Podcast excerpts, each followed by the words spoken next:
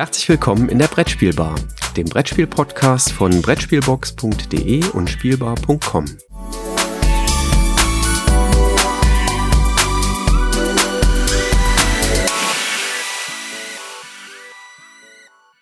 Einen wunderschönen guten Morgen, liebe Zuhörerinnen, lieber Zuhörer. Ich sitze hier mit dem Christoph zusammen bei Kaffee und frisch gepresstem Orangensaft. Und wir wollen heute wieder über die Branchen-News sprechen. Guten Morgen, Christoph. Einen wunderschönen guten Morgen aus dem sonnigen Bonn und ich bin neidisch, weil ich habe jetzt keinen frisch gepressten Orangensaft hier. Kaffee trinke ich ja eigentlich gar nicht. Naja, ein Wasser muss es jetzt auch tun. Den frisch gepressten Orangensaft habe ich mir tatsächlich aus dem Osterurlaub mitgebracht. Wir hatten da so eine Orangenpresse und das war schon toll, morgens einfach so aus dem Haus rauszugehen zum Orangenbusch. Äh, zwei Orangen zu nehmen, schnell auszupressen und frischen Saft zu haben. Und ähm, jetzt haben wir uns eine für hier daheim gekauft und haben da der jetzt Baum so, steht auch schon bei euch im Garten. Naja, das äh, klappt, glaube ich, in der hiesigen Wettersituation nicht. Wobei, wenn man jetzt schon ne, die äh, Wetterforscher hört, die befürchten ja Schlimmstes für den Juli und den August, was Trockenheit und so weiter angeht. Äh, vielleicht können wir dann in ein paar Jahren hier auch Orangenbäume äh, züchten. Müssen wir nur irgendwie den Winter überstehen. Ja, mal mal den Teufel nicht an die Wand, aber gut. Ja, so ist das. Branchen-News. Ähm, natürlich. Da gab's hier, was am Montag, ne? Bitte? Da gab's was am letzten Montag. Äh, ja, Oder du hast, dich, vorletzten Montag sozusagen. du hast dich quasi ganz intensiv äh, beschäftigt mit allen möglichen Spielepreisen, die da kommen. Ähm, bitteschön, the stage is yours. Ja, also wir haben die äh, Nominierung äh, zum Spiel des Jahres, Kinderspiel des Jahres und Kennerspiel des Jahres äh, erlebt. Ähm, und das wollen wir natürlich euch auch nicht vorenthalten. Ähm, äh, wisst ihr wahrscheinlich alles schon, aber nichtsdestotrotz gehört das in so eine Newsfolge hinein. Zum Spiel des Jahres ist Dorfromantik von Pegasus, Next Station London von HCM und Fun Facts von Repos äh, nominiert worden. Und äh, die Entscheidung darüber werden wir dann Mitte Juli in Berlin ähm, erfahren. Dann steigt nämlich der zum zweiten Mal weißer Rauch auf am 17. Juli um 18 Uhr. Ähm, bin mal gespannt, was dann am Ende ganz weit oben stehen wird. Und das mit einer Zwischenpremiere, wenn man so möchte, denn das Kinderspiel des Jahres wird jetzt nicht mehr separat prämiert, sondern auch an diesem Abend ähm, prämiert. Und das war ja vorher immer in Hamburg an einem Extratermin. Und fürs Kinderspiel des Jahres nominiert sind äh, Carla Karamell ab vier Jahre. Ja, mit einem K vorne hätte es mir fast noch besser gefallen, aber ist schon okay. Ähm, Gigamon ab fünf Jahren und Mysterium Kids ab sechs Jahren. Das ist das Spiel mit dem tollen kleinen Tambourin drin, wo die Kinder Geräusche machen müssen. Ähm, ich bin sehr gespannt, was dabei rauskommt. Ja, und dann gibt's noch die dritte Kategorie, das Kennerspiel des Jahres. Und dort sind nominiert Challengers von One More Time Games, Iki von Giant Rock und Planet Unknowns, was bei Strummern Games lokalisiert worden ist. Ich Aber habe es gab noch zumindest, was, ne? ich habe zumindest meinen Favoriten, dem ich die Daumen drücke. Das ist äh, sehr eindeutig. Ja, das machen wir gleich noch. Also spontan haben wir gar nicht vorher drüber gesprochen, werden wir natürlich jetzt auch unseren Tipp gleich noch schnell abgeben. Ähm, aber es gab noch was, ne? ja, den Sonderpreis mit Ausrufezeichen. Und direkt zweimal. Nämlich für eine Kindervariante und für die große Erwachsenenvariante. Ja, Unlock ist ausgezeichnet worden. Ähm, und zwar stellvertretend, so habe ich es zumindest verstanden, Unlock Game Adventures für die Reihe und Unlock Kids Detektivgeschichten. Und das ist ein richtig, richtig tolles Spiel für Kinder. Ähm, da habe ich in allen Runden sehr, sehr gute Erfahrungen gemacht. Also von daher habe ich mich da riesig gefreut, dass äh, die Reihe und insbesondere dann auch die äh, Kinderversion ausgezeichnet worden sind. So, und jetzt habe ich äh, den Jürgen, das wusste er gar nicht, äh, dazu genötigt, noch seine Tipps abzugeben für die Auszeichnung. Was ist denn dein, dein Tipp für das Spiel des Jahres? Möchtest du jetzt einen Tipp wissen oder möchtest du wissen, auf was ich hoffe? Das ist ja was Unterschiedliches. Du kannst doch gerne beides sagen. Oh. Ähm, ich glaube, Fun Facts ist eher so am Rande. Ähm, Next Station London gefällt mir sehr, sehr gut. Aber wenn ich so zurückdenke, hatten wir viele, viele Abende sehr, sehr viel Freude mit Dorfromantik. Ähm, und da greift insbesondere ein Charakteristikum von Dorfromantik, nämlich, dass ähm, zum Beispiel Kinder in der Familie einfach für eine Partie dazukommen können, auch wieder rausgehen können, wenn sie dann vielleicht doch irgendwie draußen eine Runde Fußball spielen gehen wollen oder was. Äh, das stört das, den, den Spielablauf und das Spiel nicht. Ähm, und das ist ein Charakteristikum, was ich sehr, sehr schätze an dem Spiel. Deswegen hoffe ich so ein ganz kleines bisschen auf Dorfromantik. Also ich hätte es jetzt nicht besser ausdrücken können, äh, allerdings war bei mir der Beweggrund für, also ähm, wie gesagt, Fun Facts glaube ich tatsächlich auch, ist so der Füllkandidat äh, diesmal. Next Station London hat mir super gefallen. Tatsächlich mag ich es allerdings noch in der Solo-Variante auf Board Game Arena noch lieber, äh, weil man das dann mal eben so schnell in fünf Minuten zocken kann. Und Dorfromantik waren einfach wirklich ein paar schöne Abende und so ein Spiel in einer halben Stunde zu zweit äh, gespielt, äh, war echt mega. Also das äh, machte direkt Lust auf eine zweite Partie. Ähm, und äh, ja, von welchem Spiel kann man schon behaupten, dass man es am Ende 15, 16 Mal gespielt hat? Das passiert ja in so einer kurzen Zeit auch nicht unbedingt. Also ich wollte gerade sagen, in der kurzen Zeit. Also ähm, ich glaube schon, dass Otto Normalspieler da draußen äh, Spiele so häufig spielt. Ähm, da sind wir vielleicht jetzt so aus der Ecke der Medienschaffenden ein bisschen anders aufgesetzt, weil wir doch sehr häufig versuchen, immer wieder was Neues kennenzulernen, um dann vielleicht auch darüber berichten zu können. Ja, ja, aber das war tatsächlich jetzt so in einem Monat, äh, oder weiß gar nicht, ob es ein Monat äh, war, also äh, nicht hinter vielleicht sogar kürzer. Da fand ich das schon eigentlich erheblich äh, für so ein Spiel, dass das so häufig auch auf den Tisch kam und auch permanent wieder für so einen Abend eingefordert worden ist. Ja, genau. Was ich also sonst der, so auch nicht Der erlebe. Punkt insbesondere. Ähm, so, ja, dann lass es mal weiterspielen. So, okay, ich dachte, wir können auch mal was anderes machen. Nee, nee, nee, nee. Dorfromantik, bitte. Ja, das war toll. Ja, Kennerspiel des Jahres. Ja, du möchtest die Kinder überspringen. Ähm nee, nee, achso, Entschuldigung. Ja, ich habe das in meiner, ich habe das jetzt in meiner Reihenfolge hier. Äh, Kinder kommt auch noch. Äh, sorry, will ich nicht, nicht. Ja, beim Kennerspiel, ähm, wer das Brettspielradio gehört hat, weiß, dass wir mit Challengers einfach in mehreren Runden, dass das einfach ein ganz kräftig gefloppt ist bei uns. Ich finde das Konzept richtig, richtig gut. Ähm, ich finde sehr schwach in der Umsetzung. Ähm, und ich hätte mir erhofft, dass dann nächstes Jahr Challengers Teil 2 vielleicht nominiert worden wäre, ähm, wenn es dann noch sauber ausentwickelt ist. Ähm, hat mir nicht gefallen. Ich muss zugeben, auch Iki ähm, war für mich einfach nur hier noch ein Stück Komplexität drauf, da noch ein Stück Komplexität drauf. Ist auch nach meiner Wahrnehmung absolut im Expertenbereich und nicht mehr im Kennerbereich. Ähm, und ähm, insofern bleibt für mich eigentlich nur ein Kandidat übrig, der in allen Runden bislang aber auch bestens funktioniert hat. Ähm, von der Zweierbesetzung über die Viererbesetzung, über die Sechserbesetzung ähm, haben wir mit Planet Unknown ähm, sehr, sehr viele erfolgreiche, tolle Spieleabende gehabt. Und was ich dabei toll finde, ist, dass das Spiel unabhängig von der Besetzung immer so knapp eine Stunde, ein bisschen mehr ähm, dauert. Und ähm, finde ich einfach sehr rund. dass äh, dieses Thema, ich, ich baue mir da rechts am Rand mit den Technologien eine Maschine auf, wo ich immer stärker, immer besser werde, ähm, ist etwas, was viele nicht so häufig Spielende auch in der Form noch gar nicht kannten.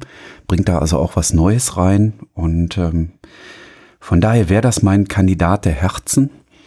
Ähm, wenn man sich so die Bewertungen der Jurymitglieder anschaut, dann wird aber wohl, so befürchte ich, Challengers da das Rennen machen.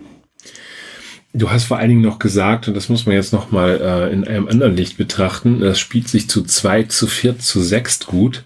Es spielt sich tatsächlich auch zu dritt und zu fünft gut. Äh, also auch in ungeraden Anzahlen, mhm. äh, was ich bei Challengers eben halt nicht so toll finde.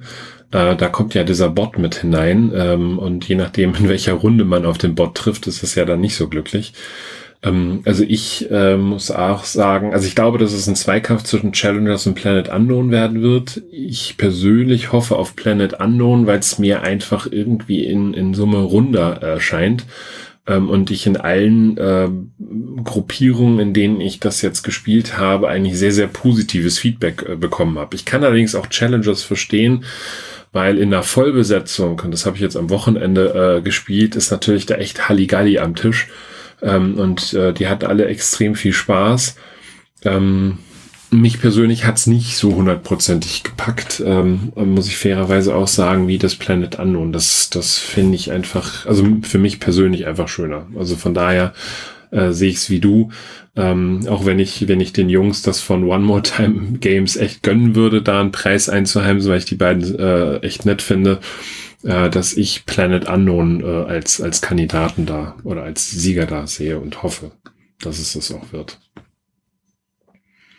So, aber wir wollen das Kinderspiel des Jahres natürlich nicht unter den Tisch fallen lassen. Da muss ich mich allerdings geschlossen halten, weil ich kenne davon tatsächlich nur äh, eins beziehungsweise zwei Spiele, habe sie aber alle nicht gespielt und ich glaube, ich kenne deinen Favoriten. Ja, so langsam wachsen auch wir ja aus dem Kinderspiel raus. Ähm, aber ich muss zugeben, dieses Tambourin in Mysterium Kids, ist einfach so einladend. Also ich habe meine Kinder, obwohl die jetzt aus dem Alter, wie gesagt, so langsam raus sind, ähm, denen habe ich gesagt, so hier die drei stehen zur Wahl, welches soll's werden? Äh, da kam also aus einem Munde äh, Mysterium Kids, das mit dem Tambourin. Ähm, also von daher, ja, da schlägt mein Herz für, muss ich zugeben.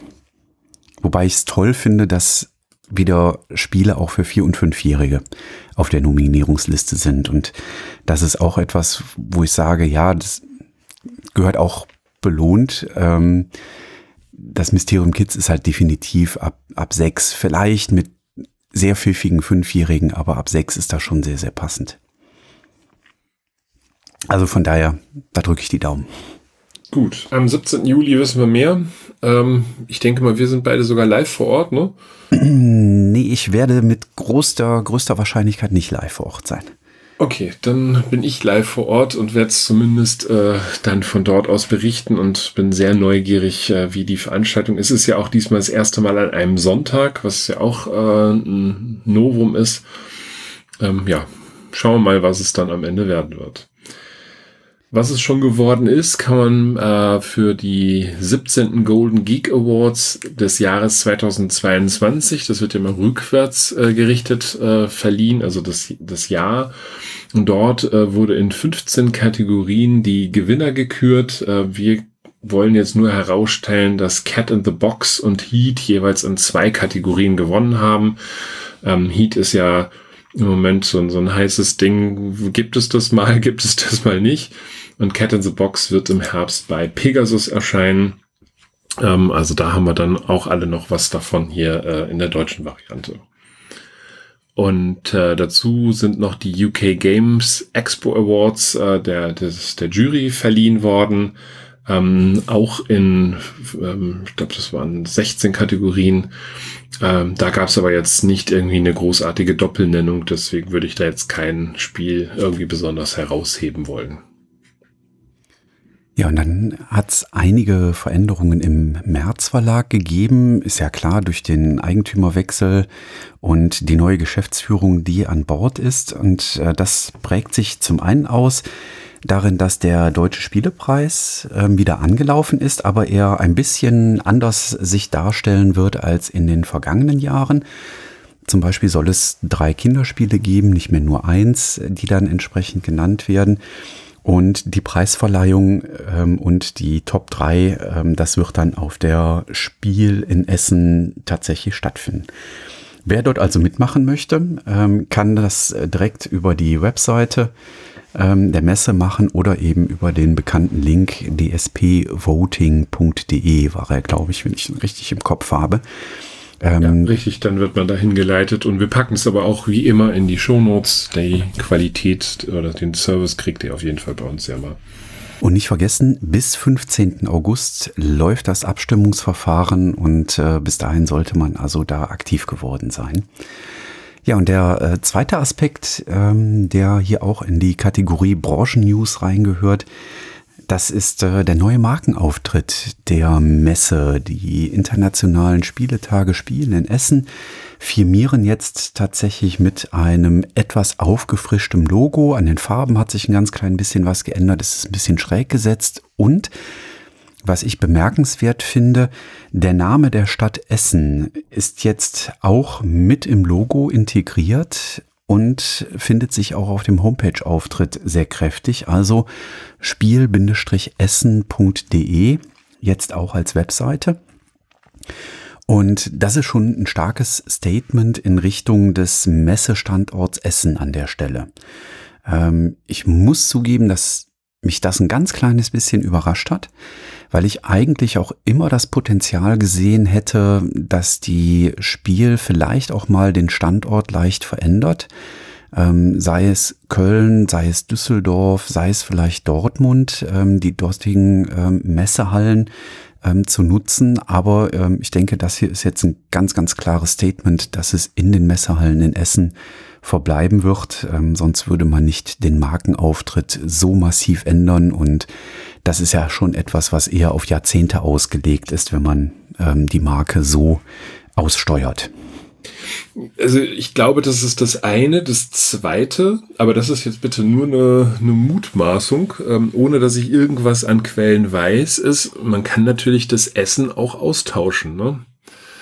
Also jetzt nicht im Sinne von, wir gehen innerhalb von Deutschland woanders hin, sondern wir gehen auch woanders hin ähm, und haben andere Auftritte. Also es gab mal lustigerweise irgendwo ein Twitter-Bild, äh, wo irgendwas in 2024 noch bekannt gegeben werden soll. Ich bin mal gespannt, was da noch sonst kommen wird, ob das nicht auch da noch was mit zu tun hat. Ah, du meinst in Richtung, dass es dann auch die Spiel Augsburg und die Spiel Herzogenrath geben könnte. ja, wobei ich wie gesagt nicht glaube, dass es in Deutschland passieren wird, sondern eher vielleicht international ein Thema sein könnte. Aber bitte, das ist jetzt alles nur Spekulation. Wäre eine interessante Idee. Mhm.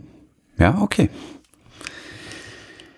Ja, ja, dann haben wir quasi die Kategorie Branche hinter uns gelassen und ähm, kommen in die Kategorie Verlage. Und äh, da hat Huch mehrere neue Vertriebskooperationen, ähm, die ähm, entsprechend dann in äh, die Vertriebsgesellschaft, also Hutter, ähm, eingesteuert werden. Ähm, Hutter Trade ist da ja die Vertriebsorganisation. Und zwar hat man einen Deal geschlossen, dass nun auch die Funtails-Spiele vertrieben werden. Also ähm, da beispielhaft genannt Glenmore 2, Feed the Kraken ähm, sind dort ja ähm, am Start. Und für den Herbst ist dann auch äh, eine noch engere Kooperation angedacht, nämlich für die Neuheit Komet, wo, wenn ich das richtig verstanden habe, Hoch dann auch Co-Herausgeber ähm, sein soll. Ähm, ja, die also, haben ihr Logo dann auch auf der Schachtel, so wie man es äh, beispielsweise von Pegasus kennt, wenn die Spiele von Frosted Games mit rausbringen. Das, das mhm. fährt ja auch mit immer auf der Schachtel. Mhm.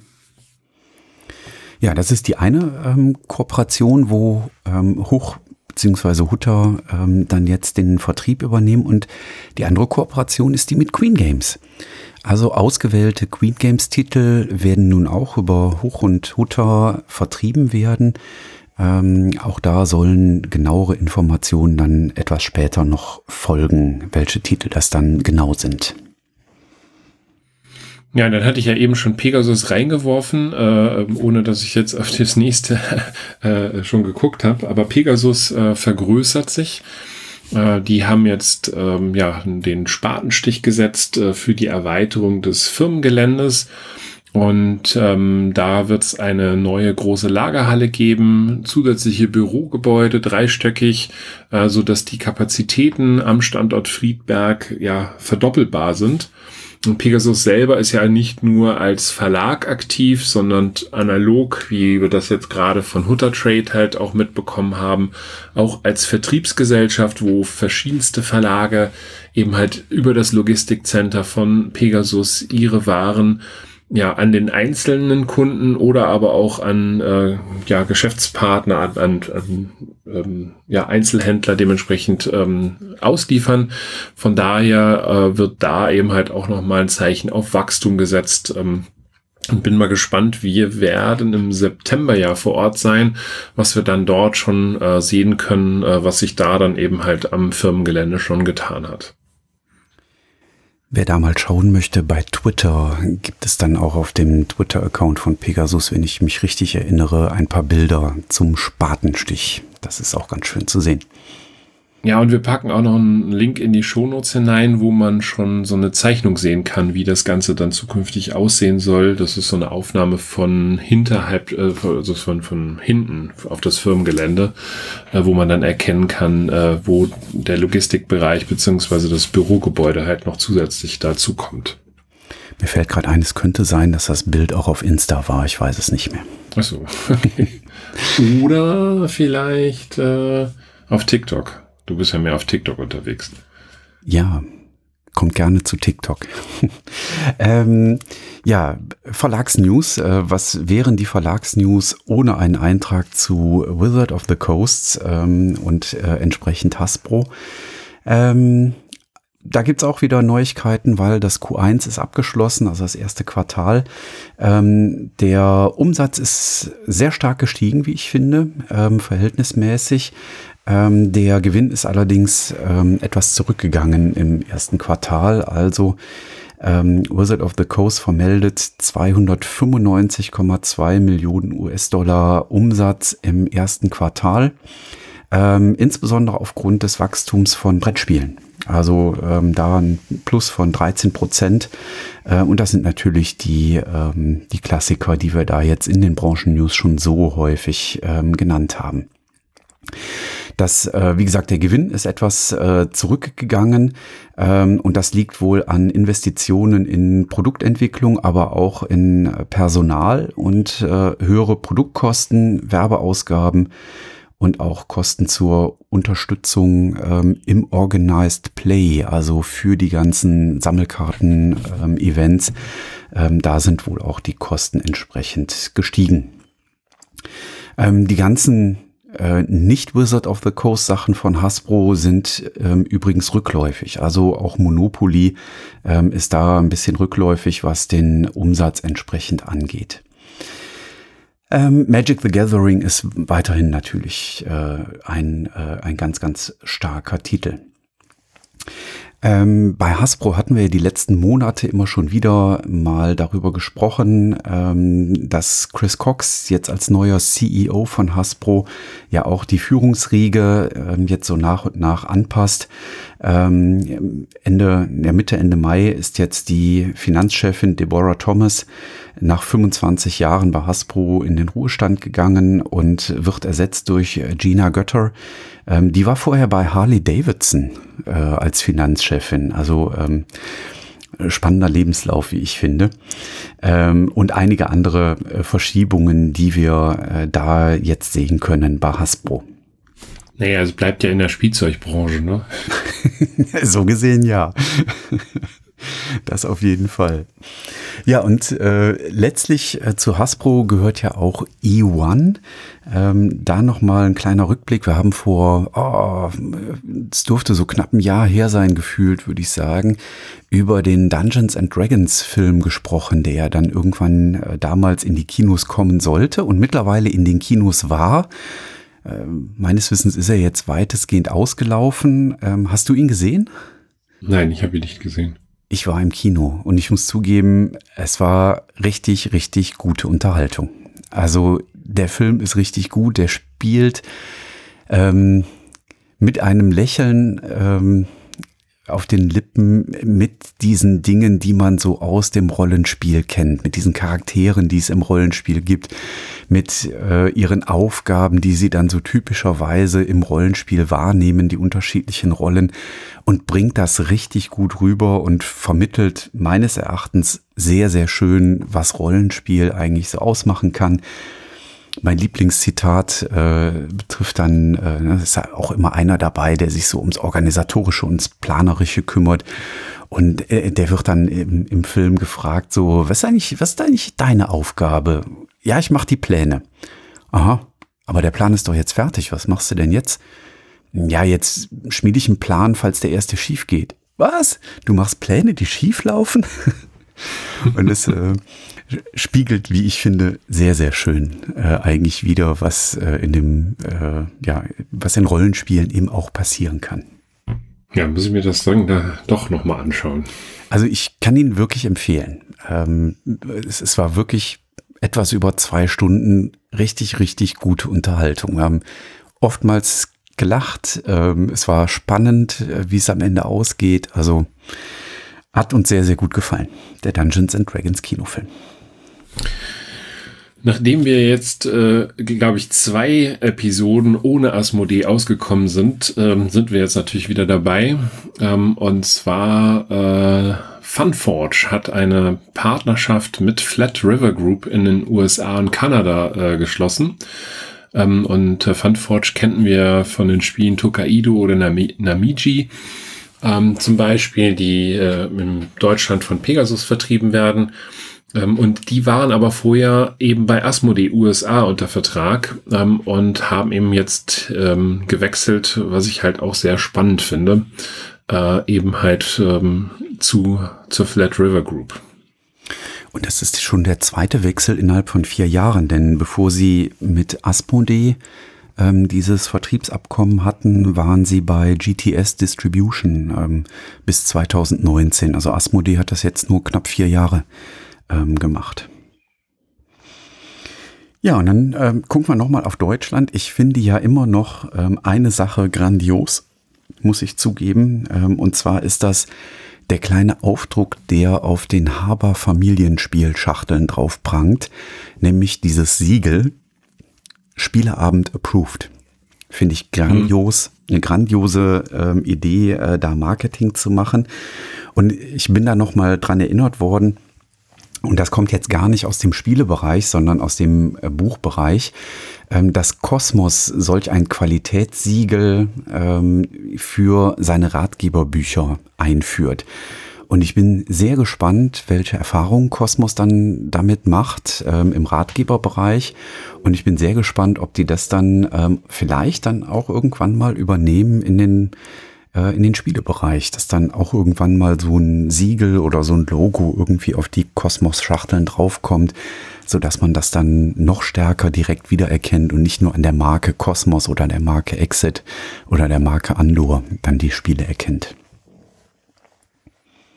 Ja, dann haben wir noch ein zweites Mal Asmodee, ähm, diesmal im Rahmen der ähm, vierten Quartalzahlen von Embracer. Embracer, äh, muss man mal dazu sagen, äh, ist nicht im Kalenderjahr orientiert äh, oder am Kalender äh, äh, Kalenderjahr orientiert, sondern deren Geschäftsjahr endet zum 31. März. Und das vierte Quartal ist nicht so gut verlaufen. Ähm, das bezieht sich allerdings nicht auf die Bereiche Tabletop-Spiele, Comics äh, und Filme. Da gab es ein Wachstum, aber in Summe ähm, hat man eben davon gesprochen, dass eben halt im vierten Quartal die Verbrauchernachfrage nicht so optimal war und es auch bei einigen Neuveröffentlichungen eine etwas schwächere Resonanz gegeben hat. Ähm, Im Tabletop-Bereich, ähm, wo halt auch Asmodee zugezählt, hat es aber eben halt ein Wachstum von knapp sechs Prozent gegeben.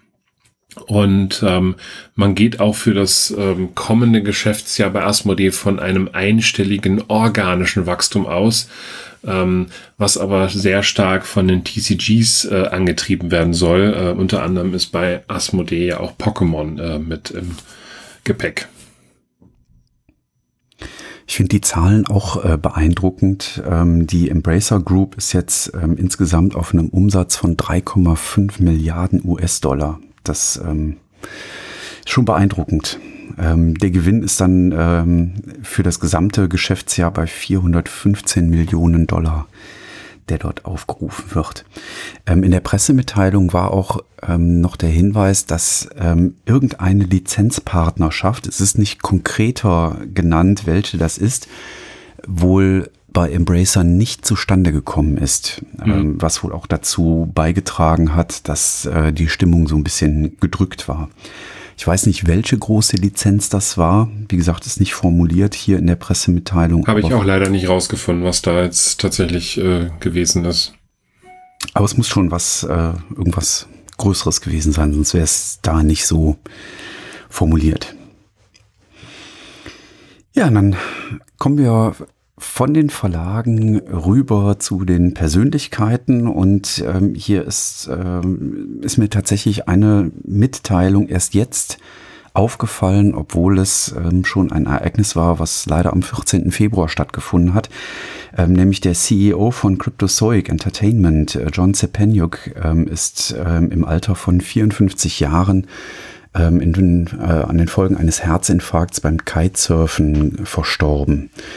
Ähm, er war ja ähm, früher bei Upper Deck, da war er ja später auch Vizepräsident und äh, hat dann mit John Nee und anderen Cryptozoic Entertainment im Jahr 2010 äh, gegründet. Ähm, damals im Start ja mit dem World of Warcraft äh, Trading Card Game. Ähm, das war ja recht stark und ähm, ja, er ist jetzt viel zu jung äh, verstorben. 54 ist äh, zu früh. Ähm, ja, das äh, eindeutig. Zum, zumal ich jetzt auch noch nicht so weit davon entfernt bin. Das lässt einen immer dann etwas nachdenklich werden. Ja, genau. Ja, dann bleiben eigentlich am Ende nur noch die Veranstaltungen. Ja, und da geht es nächstes Wochenende, also 3. 4. Juni, ähm, nach Göttingen. Die 41. Spielautorinnen-Treff, äh, das 41. Spielautorinnen-Treffen findet dort statt, ähm, ausgerichtet von der Stadt Göttingen und der Spielautorenzunft. 180 Autoren und Autorinnen werden dort vor Ort sein ähm, und äh, ja ihre Spiele den äh, verschiedenen Verlagen, äh, Redakteuren dementsprechend vorstellen. Und äh, da hat es ja in der Vergangenheit immer auch häufig schon äh, den ein oder anderen Vertragsschluss gegeben oder Interessenaustausch, je nachdem, wie gut das Spiel dann war. Und wenn ich nicht völlig falsch liege, kann man am zweiten Tag dann halt auch ähm, ja als Privatperson dort hinein. Ähm, und ähm, meines Erachtens gibt es auch rund um das ganze Event halt auch noch eine Spieleveranstaltung, wo ihr in Göttingen ebenfalls äh, ja aktiv werden könnt. Ja, das ist dieses Jahr auf jeden Fall deutlich größer aufgemacht und ähm, ja, sehr einladend gestaltet, was dort alles passiert. Ja, wunderbar. Dann haben wir die Branchen-News für den Monat Juni 2023 auch schon wieder abgeschlossen. Es ist erschreckend, dass wir jetzt schon im Juni sind, finde ich. Ja, es ist leider so, aber äh, ja, wir nähern uns der, der Halbjahreswende. Ähm, aber bevor das Halbjahr rum ist, äh, gibt es natürlich wie immer am 5. noch äh, die News zum Buch. Da machen wir auch weitere Fortschritte. Und am 15. Äh, werden Jürgen und ich nochmal über verschiedenste Brettspieleindrücke sprechen, die wir ja in den letzten Wochen äh, getätigt haben. Freut euch drauf. Ähm, dann würde ich sagen, das war's heute, ne? Deckel drauf. Soll ich noch einen kleinen Spoiler machen, was am 15. auf jeden Fall vorkommt? Ja, das würde mich auch interessieren. Das kenne ich ja noch gar nicht. Ich habe das neue Carta Ventura Karawanen durchgespielt. Alle fünf Ziele und davon erzähle ich am 15. mal ein bisschen. Das ist gut, weil dann äh, würde ich das auch noch durchspielen. Dann kann ich zumindest auch noch sagen, ob das richtig ist, was du alles so erzählst. Also seid gespannt. Ähm, vielen Dank fürs Zuhören an der Stelle. Bis dann. Tschüss. Ciao.